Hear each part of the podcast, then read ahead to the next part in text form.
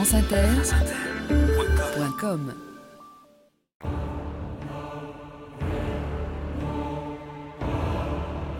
FBI, you're under arrest. The charge is murder. Inspector Erskine, the Federal Bureau of. No need to say the whole thing, Inspector. I know what FBI means.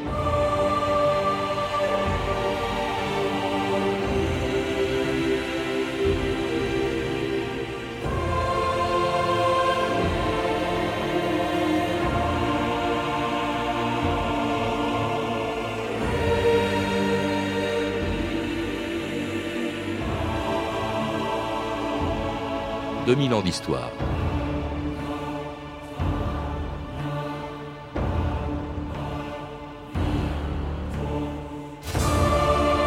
Pendant, pendant plus d'un siècle après leur indépendance, les États-Unis n'ont pas eu de police compétente sur l'ensemble de leur territoire. Chaque État avait ses lois et sa propre police, jusqu'à ce qu'en 1908, à Washington, le ministre de la Justice, Charles Bonaparte, le petit-neveu de Napoléon, crée une administration fédérale chargée de lutter contre la corruption. Elle ne s'appelait pas encore le FBI, mais le Bureau des investigations, ne comptait que 34 agents et personne n'imaginait qu'en moins d'un siècle, elle allait devenir la police la plus puissante et la plus célèbre du monde, grâce à celui qui, pendant 50 ans, a dirigé le FBI sous huit présidents des États-Unis, dont aucun n'a jamais osé le remplacer. Edgar Hoover savait trop de choses sur chacun d'entre eux et il pouvait être utile lorsqu'en 1964, Johnson l'avait félicité après l'arrestation de huit membres du Ku Klux Klan qui avaient assassiné des militants des droits civiques. Edgar, je vous félicite pour ce beau travail. C'est très gentil et nous avons les noms de ceux qui ont fait ça.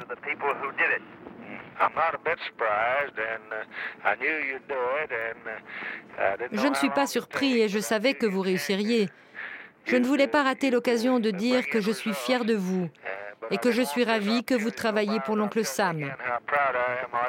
Si vous croyez raccrocher à cause de votre âge, vous êtes cinglé, pas de retraite pour le FBI.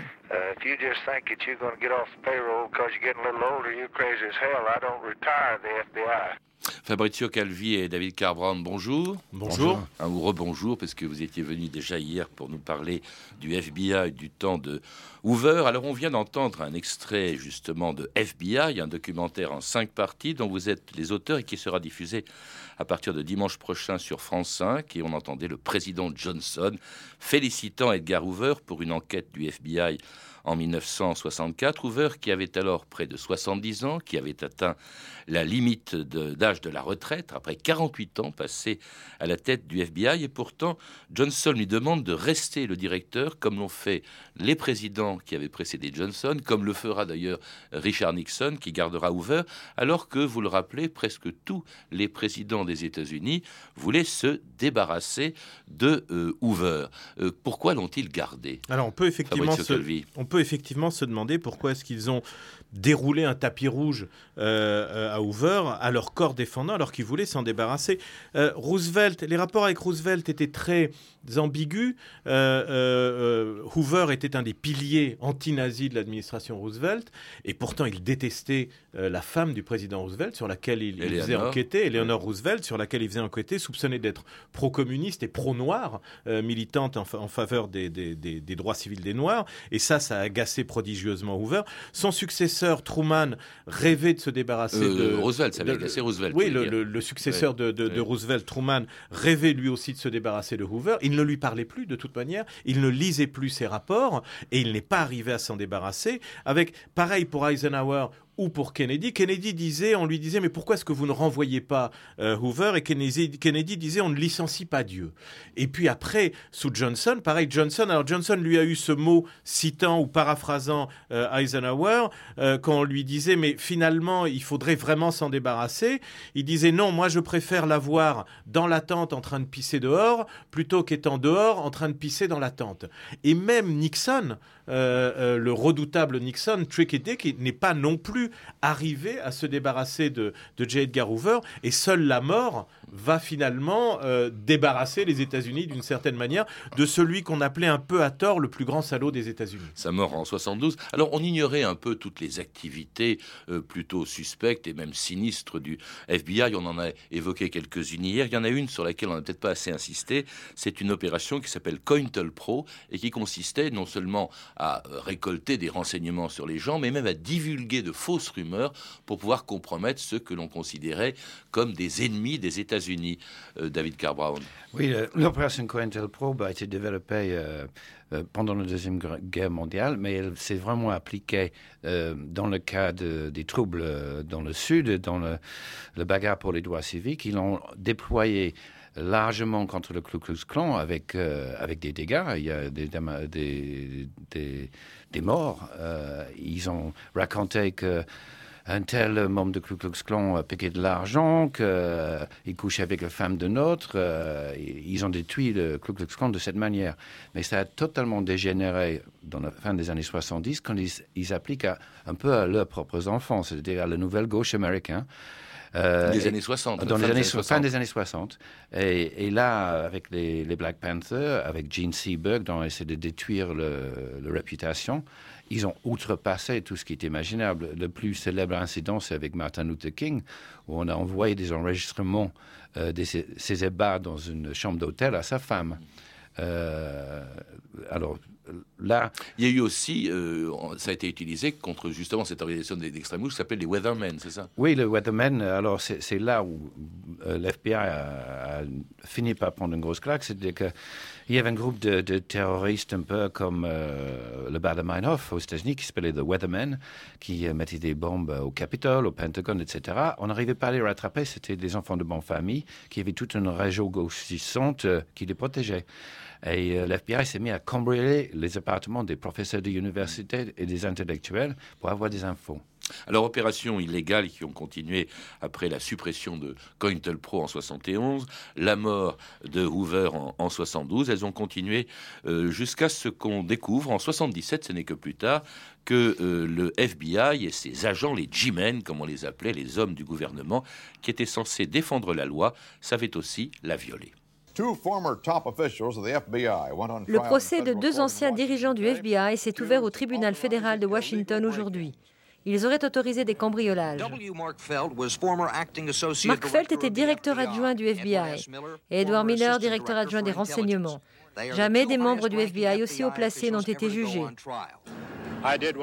J'ai fait ce que je croyais juste et le jury sera de mon avis. Le gouvernement accuse Felt et Miller d'avoir autorisé des cambriolages en 72 et 73 pour recueillir des informations sur le Weather Underground. Hier, Felt et Miller ont échappé à la prison, mais ont écopé de 8500 dollars d'amende. Miller, je m'attendais à un verdict très différent. Felt, ce n'est pas une peine légère, même si je me réjouis d'éviter la prison. Mais je suis désormais un criminel et ce n'est pas facile à vivre.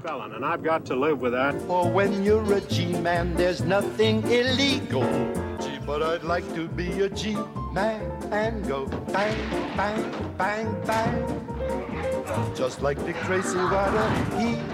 and go bang, bang, bang, bang. I do as I please, act high-handed and regal. For when you're a G-man, there's nothing illegal. Gee, but I'd like to be a G-man and go Je fais ce que je veux, car pour un G-man, c'est-à-dire pour un homme du FBI, il n'y a rien d'illégal. Alors c'est vrai que finalement, cette impunité leur a permis euh, d'agir à leur guise, surtout du, du temps de Hoover. Ce qu'il y a d'assez extraordinaire quand même, c'est que un des inculpés de ce procès que l'on voit dans votre documentaire, Fabrizio Calvi, euh, c'est Felt. Et Felt, c'est également celui qui va révéler l'affaire du Watergate, en tout cas les origines politiques de l'affaire du Watergate, car gorge profonde, mais on ne l'a su que beaucoup plus tard, c'était Felt encore. Oui, Mark Felt, donc qui a été condamné, et Edward Miller, son bras droit, qu'on a pu rencontrer. Mark Felt était en train de mourir quand, on a préparé les films et, le livre, mais on a rencontré très longuement euh, Ed Miller, qui nous a donné un petit peu des clés du Watergate. C'est-à-dire que on a pu comprendre en fait que le, scandale du Watergate était d'une certaine manière une revanche posthume de J. Edgar Hoover. C'est-à-dire que les enfants, les héritiers de J. Edgar Hoover, jaloux de leurs voulaient à tout prix empêcher Richard Nixon, le président, de contrôler, de s'emparer du FBI. Donc qu'est-ce qu'ils ont fait, les dirigeants du, FBI, en fait? Eh bien, ils ont fait éclater le scandale du Watergate. Et ce sont eux les gorges profondes. Alors, jusqu'à présent, on a toujours cru qu'il y avait une seule gorge profonde, qui était Mark Felt, donc qui informait les journalistes du Washington Post, euh, euh, Woodward et Bernstein. En fait, euh, ce que nous explique Ed Miller dans, les films et dans, le livre, c'est qu'il n'y avait pas qu'une seule gorge profonde, il y en avait plusieurs, et que Mark Felt, en fait, était 20% de, de, gorge profonde, était un des informateurs, mais qu'il y avait au moins cinq, quatre autres informateurs à l'intérieur du FBI qui faisaient fuir des informations à destination de la presse afin de faire tomber Richard Nixon. Et ils y sont arrivés. C'est-à-dire qu'il y a eu en quelque sorte, pour, pour, pour caricaturer, un coup d'État blanc du FBI contre le président Nixon, qui a été contraint à la démission peu après avoir été réélu pour son second mandat. Et un coup d'État dont les journalistes du Washington Post n'ont été en fait que les instruments. C'était un règlement de compte en fait du FBI contre la Maison Blanche. C'était une guerre à mort entre le FBI. Ça, c'est une découverte euh, qu'on a su que beaucoup plus tard. Felt, on s'est douté qu'il était dans, dans le coup, mais euh, euh, il disait bah, je, non, c'est pas moi, mais j'aurais bien aimé l'être. En réalité, c'était lui et d'autres. Hein, vous le rappelez, donc Fabrizio Calvi. Alors, il faut rappeler qu'entre temps, quand même, le FBI avait fait peau neuve avec de nouveaux directeurs, comme par exemple le successeur de Hoover. D'ailleurs, les directeurs ont, été très nombreux depuis, mais on ne retient pas leur nom. On retient celui de Hoover parce qu'il est resté 48 ans à la tête du FBI, mais les successeurs n'y sont pas restés très longtemps, euh, euh, se sont succédés assez vite à la tête du FBI, mais l'ont profondément changé. D'abord, on y a vu entrer, ce qui ne s'était jamais produit sous Hoover, des femmes. Oui, le, en fait, le génie de Hoover, d'une certaine manière, est d'avoir su créer une organisation, le FBI, qui, malgré, qui, aurait pu mourir à la fin, à la mort de son père entre la mort de Hoover, le scandale du Watergate, toutes les révélations des commissions parlementaires de 75, plus le procès de Mark Felt, le, FBI était sérieusement mis à mal. Pourtant, à l'intérieur même du FBI, il y avait les éléments de renaissance. C'est-à-dire qu'il y avait suffisamment d'agents, de gens motivés, qui ont compris qu'il fallait que tout change. Et donc, à partir de la mort de Hoover, eh bien les femmes sont entrées. On a rappelé hier, effectivement, que Hoover, dès qu'il est arrivé en 1924, son premier souci, ça a été de chasser les deux agents femmes qui étaient là. En fait, il y en avait trois. Il en a chassé deux. Il y en a une qui s'est accrochée et finalement, elle a fini internée dans un asile de fous parce qu'elle rêvait de tuer J. Edgar Hoover. Donc les femmes sont revenues en 72. Ensuite, les minorités, il y a eu les noirs, les latinos. Alors ça ne veut pas dire que les problèmes ne sont, sont, réglés parce qu'il y a des poursuites régulières de, contre le FBI. Et puis surtout, les agents du FBI ont commencé à faire tout ce que Hoover leur interdisait. C'est-à-dire qu'ils ont commencé à lutter contre la mafia, à prendre une, nouvelle approche du crime en créant la lutte contre les, euh, les, tueurs en série, par exemple. Alors justement, parmi les nouveautés, il y a l'installation d'un nouveau camp d'entraînement du FBI à, Quantico, euh, où s'installe une nouvelle unité, le BSU, l'unité des sciences du comportement, qui forme des agents du FBI, les profileurs, incarné par Jodie Foster dans un film célèbre, Le silence des agneaux. Starling. Clarisse. Bonjour. Bonjour, monsieur Crawford. Je me souviens de vous à mon séminaire à l'Université de Virginie. Oui. Et vous m'aviez cuisiné sur les affaires de droit civil du FBI sous Herbert Hoover. Je vous avais mis A. Voyons ça, études de psychologie et de criminologie, diplôme avec mention, deux mois de stage en hôpital psychiatrique. Il est aussi écrit qu'une fois diplômé, vous voulez travailler pour moi au service d'études du comportement. Oui, j'aimerais beaucoup, monsieur, beaucoup. Nous avons interrogé tous les tueurs en série qui sont sous les verrous afin de définir leur comportement.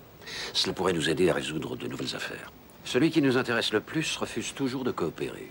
Je veux que vous tentiez de l'approcher à nouveau à l'asile. Et qui est le sujet, monsieur? C'est le psychiatre Hannibal Lecter. Hannibal le cannibale. FBI, main en l'air Pas un geste Tournez-vous. Main derrière le dos, les pouces à l'extérieur. Vous êtes morte, Starling. Johnson, bien joué. Bonne entrée, bon réflexe. Starling, où est la zone dangereuse? Dans le coin. Vous avez regardé dans le coin? Non. Et c'est pour ça que vous êtes morte. Et c'était donc évidemment Jodie Foster dans le rôle de Clarice Starling, une, un agent du FBI, une agente, à une femme. Et alors dans un rôle aussi nouveau pour le FBI qui apparaît dans les années 70, c'est celui de profileur, c'est-à-dire chargé de faire des recherches sur les tueurs en série. C'est nettement plus honorable que les activités euh, précédentes du FBI, David Carbrown. Oui, euh, bon, euh, le FBI, la Renaissance est marquée par ce film, euh, Le silence des agneaux, euh, les racines de, Profiler sont assez simples. C'était que à Quantico, il y avait des professeurs qui enseignaient à la FBI Academy. Ils enseignaient des flics de partout dans les États-Unis. Ils ont fait le découvert en analysant avec eux des crimes non résolus. ils ont compris qu'il y avait des similitudes entre les crimes et ils ont découvert un peu le serial killer petit à petit, euh, ils ont, en étudiant tous ces dossiers et les scènes de crime, ils ont fabriqué une méthodologie qu'ils ont appliquée et qui a marché. Euh, au début, c'était un peu discret parce que ça faisait un peu euh, un travail de sorcière. Et avec succès sur succès, bah, et surtout avec le, le, film Le silence des agneaux, euh, c'est devenu le nouvel symbole du G-Man, c'est une fille avec une queue de cheval. Et le nouveau symbole du criminel, c'est plus le gangster des années 30, c'est maintenant le tueur en série traqué par le FBI. Le FBI aussi qui se refait une virginité en, traquant la corruption. Comme c'était d'ailleurs originellement son rôle, voilà qu'elle le fait. Alors là, elle le fait d'une manière étonnante, c'est-à-dire en piégeant des hommes politiques à Washington euh, qui étaient venus pour se faire remettre des... Tout ça, tout ça filmé sous des caméras du FBI pour se faire remettre des valises de, billets, Fabrizio Calvi. Oui. On voit ça dans, ce film aussi, vous en parlez dans votre livre. C'était l'opération Abscam qui commence en fait comme une opération de, criminalité organisée. On parlera peut-être après de la, criminalité organisée. Mais effectivement, euh, en partant d'une histoire de, mafia, eh bien, les, les, agents du FBI sont arrivés, ont débouché sur un vaste réseau de corruption politique.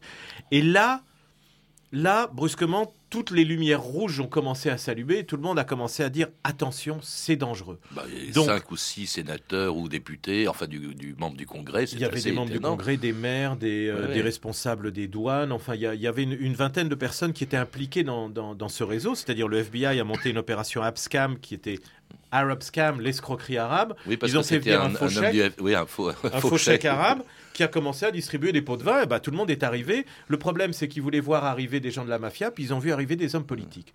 Et là, heureusement, il y avait un directeur qui était un directeur prudent et sage, qui était le juge Webster, qui a tout fait filmer. Tout a été soigneusement filmé. Donc, dans les films, on montre, on a, on a des extraits de films. Tout a été enregistré et tout a été fait en fonction de la loi. Si bien que tous les parlementaires, les sénateurs poursuivis ont tous été condamnés et le FBI n'a pas perdu un seul procès. Vous parliez de la mafia. Hier, nous avons rappelé que finalement, elle avait été relativement épargnée sous Hoover.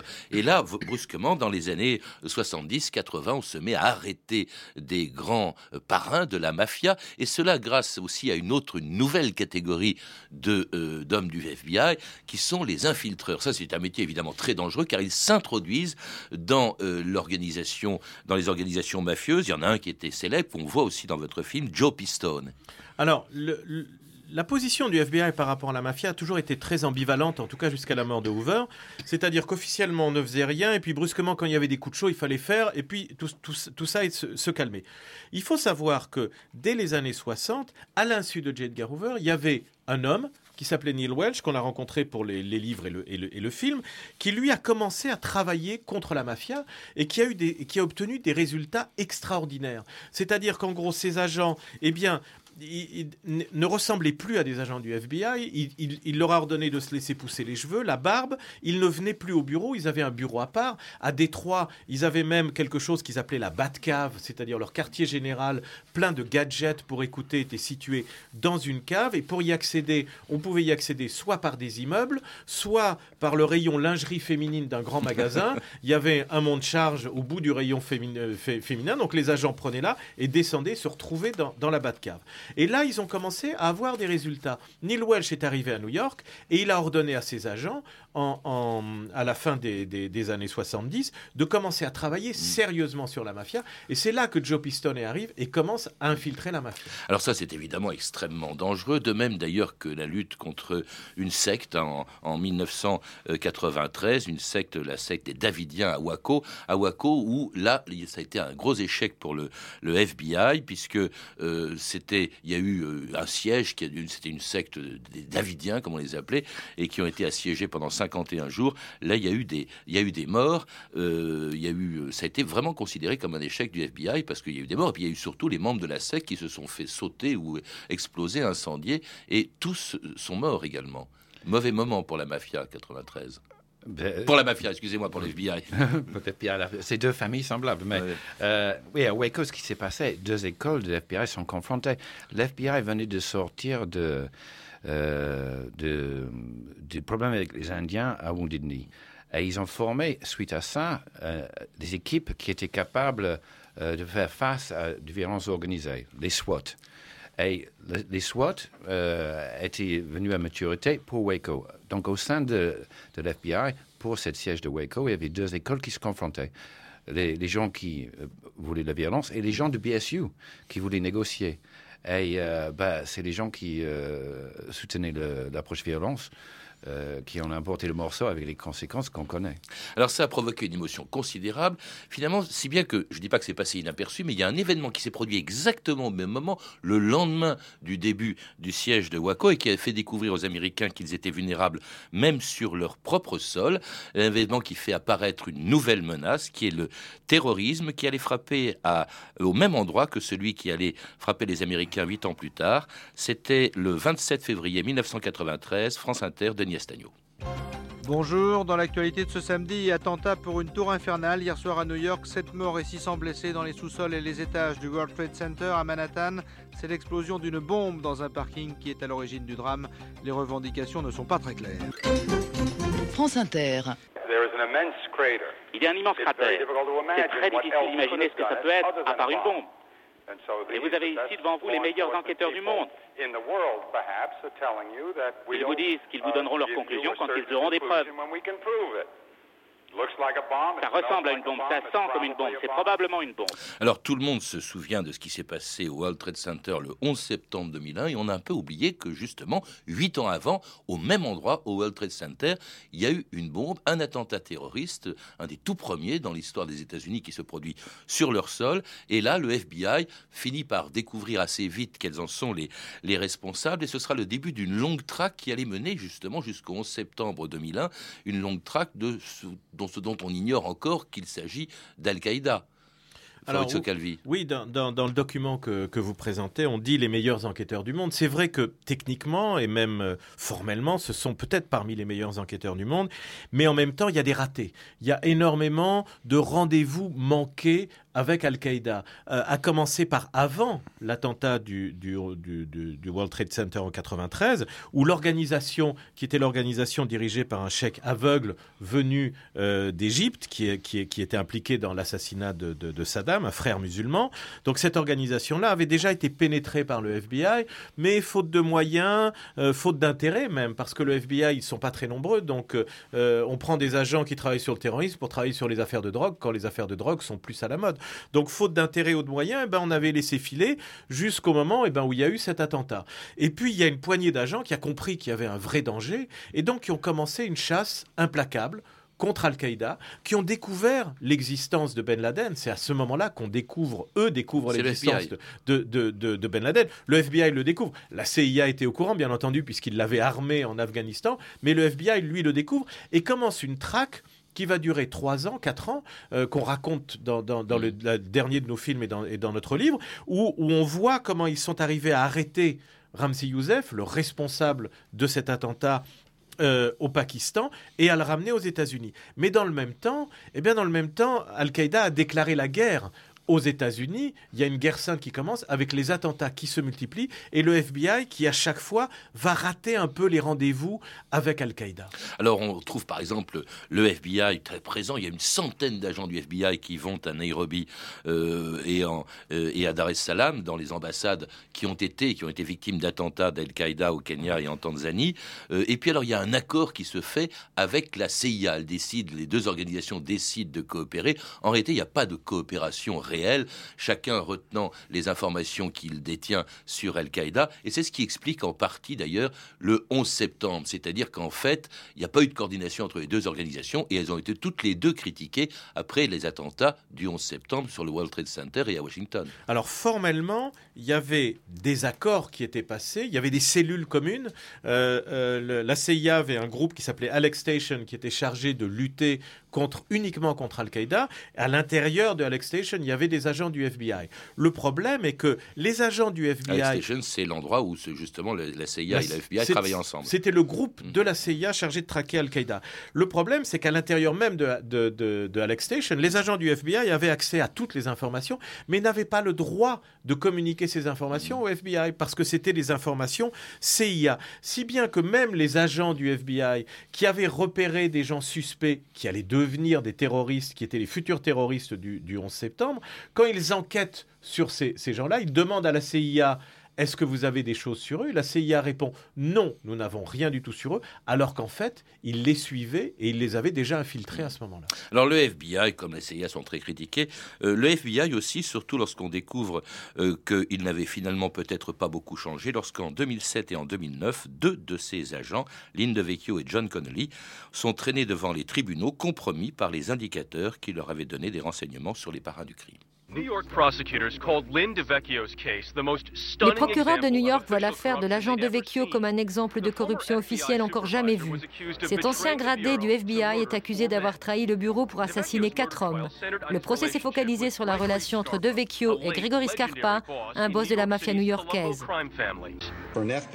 Quand un agent du FBI passe du côté obscur, c'est un jour très triste. Un juge punit un ancien agent du FBI et lui inflige 40 ans de prison. Monsieur Connolly, vous avez sali l'insigne auquel tant d'agents font honneur. Agent Connolly. J'ai fait mon boulot, un boulot difficile en dehors des codes établis. Leur réputation n'était un secret pour personne. Le ministère de la Justice utilise aussi des ordures pour attraper des gens. Je n'ai jamais franchi la ligne blanche. Je n'ai jamais franchi la ligne blanche. C'était un ancien du FBI, condamné à 40 ans de prison quand même. il faut expliquer pourquoi, euh, ce qui s'est passé, euh, peut-être, David Carbrown. Oui, ils ont commencé à utiliser des méthodes un peu de COINTELPRO contre la mafia. C'est-à-dire qu'ils ont commencé à jouer avec le diable, euh, donnant des informations à, la mafia irlandais à mm. Boston, qui était un rival du mafia italien. Et de cette manière, ils ont créé une explosion. Mais les agents d'FBI sont comportés presque comme des mafieux. Mhm. Alors justement, malgré tout, malgré toutes ces révélations, malgré tout ce dont on a parlé depuis hier, le FBI continue, vous le rappelez, d'avoir, de fasciner les gens. Euh, il y a 12 000, plus de 12 000 agents. On se bouscule encore au portillon. on a envie, enfin les jeunes ont envie d'être des membres du FBI. Comment expliquer ce, cette popularité, malgré tout, du FBI, Fabrizio Calvi? Bah, C'est un petit peu ce qu'on racontait hier entre les rapports entre le FBI et Hollywood, entre le FBI et la télévision. C'est-à-dire, vous dites, il y a plus de 12 000 agents. 12 000 agents, c'est pas beaucoup. Euh, la préfecture de police de Paris, bah, c'est 30 000. Donc, si vous voulez, euh, pour compenser cette faiblesse, eh bien, il faut que ce soit des héros, il faut que ce soit des superstars d'une certaine manière. Et donc, effectivement, on va créer un mythe, et c'est ce mythe-là que, que les gens sont sensibles. C'est-à-dire, ce qui fait que sur la planète, à peu près tout le monde connaît le, le, FBI. Ce sont des initiales qui sont connues. C'est beaucoup plus connu que la CIA pourquoi est-ce que, euh, au fond, euh, on a encore envie, quand on est un jeune Américain, d'y entrer? Mais il y a une fascination. Euh, la CIA, c'est le côté négatif, le FBI, c'est le côté positif, et il y a une vraie fascination par rapport au FBI, ce qui fait que, par exemple, toutes les séries les plus populaires aujourd'hui dans le monde, eh bien, ça concerne le FBI. Merci Fabrizio Calvi et David Carbron. Pour en savoir plus, je recommande votre série documentaire en cinq épisodes, FBI, dont nous avons entendu des extraits, et dont la première partie sera diffusée dimanche 14 février à 21h30 sur France 5. Un documentaire qui s'accompagne de votre livre. Il est passionnant.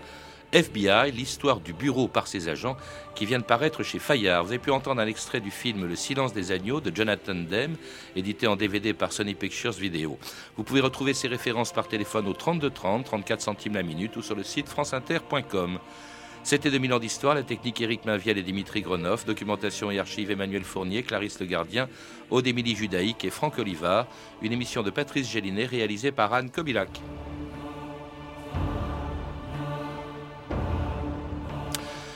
Demain dans notre émission, le féminisme aujourd'hui, depuis la création du MLF il y a 40 ans.